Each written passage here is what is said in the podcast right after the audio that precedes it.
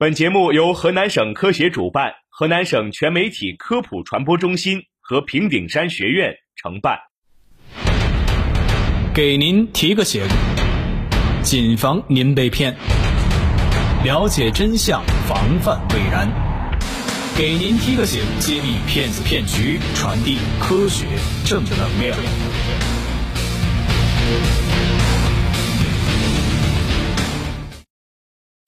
听众朋友们，大家好，欢迎收听科普之声，给您提个醒，我是主持人国慧，我是主持人佩米。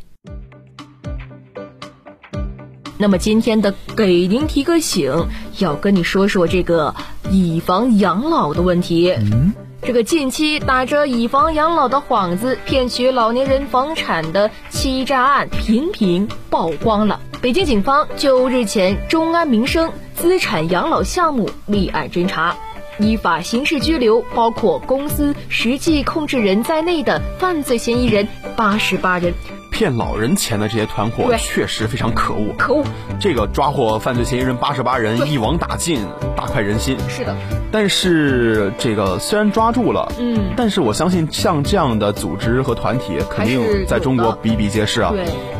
所以呢，在这里需要给大家总结总结这些骗老人钱的团体，他们的作案手法和办案特点。这个所谓以房养老啊，就是年轻时候呢贷款买房，老了以后呢将房屋抵押给银行或者是保险公司，由上述机构支付养老费用，保障晚年生活。这一养老理念的实践源自于海外。今年国内虽然也有保险公司尝试开展相关业务，但是呢，由于政策配套以及市场需求等原因，投资者极少。以房养老这个项目，保险虽然在市场遭到冷遇，但是以房养老的骗局却很热。一些不法分子以各种以房养老的项目作为道具，诱使众多老年人陷入到房财两空的困境。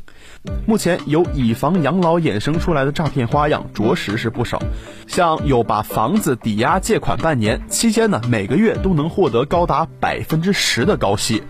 到期呢就能把房子赎回来了。像还有的购买理财产品时的骗局，嗯，比如说老人抵押房产，由此获得贷款，并去购买特定的理财产品。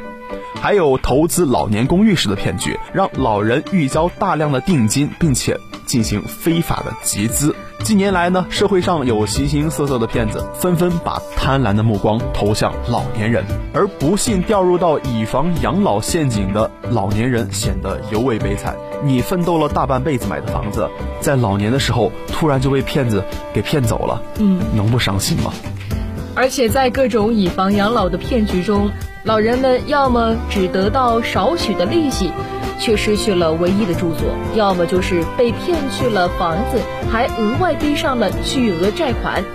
许多涉案的老年人失去房子又拿不到养老金，落的都是老无所依的无助之地呢。唉，当前老年人掉入以房养老的骗局之后，合法权益大多得不到维护。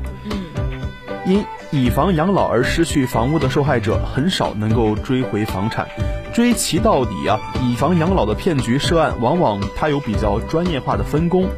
并且流程化特征明显，导致受害老人维权难度极大。一些老人被骗子忽悠而签下的抵押房产借款合同，还莫名其妙的签下由公证处所公证的委托书，放弃抗辩权。所以呢，获得全权委托的骗子可以合法的处置老人家的全部房产，价格数万乃至数百万的房子，甚至能几千的价格贱卖。哎，你还别说，一些以房养老诈骗案例表明，部分以房养老骗局背后都是有套路的，甚至具有明显的套路贷犯罪特征。不法分子精心设计出借款加委托售房的模式，存在着规避国家法律的明显意图。同时，一些案件还存在着若隐若现的公证机构、放贷者、委托代理人、买房人共谋勾结的痕迹呢。在这些以房养老骗局中，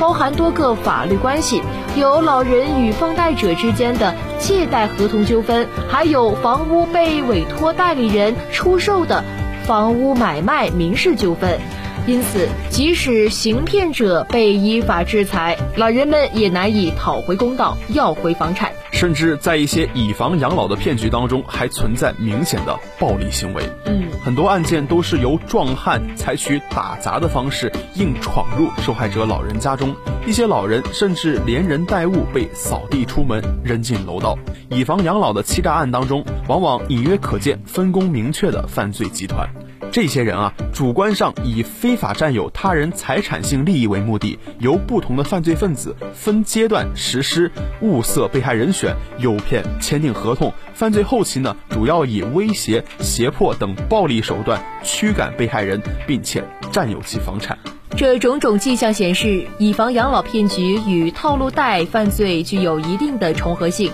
有关部门应理清以房养老骗局的犯罪特征，并参考打击套路贷犯罪的司法实践，及时出台法规去严打以房养老欺诈犯罪，不能让受害者失去自己安身立命的房子。必须以法律武器脱去犯罪分子身上披着的合法合同的外衣，必须迅速关闭骗子此攫取老人房产的方便之门。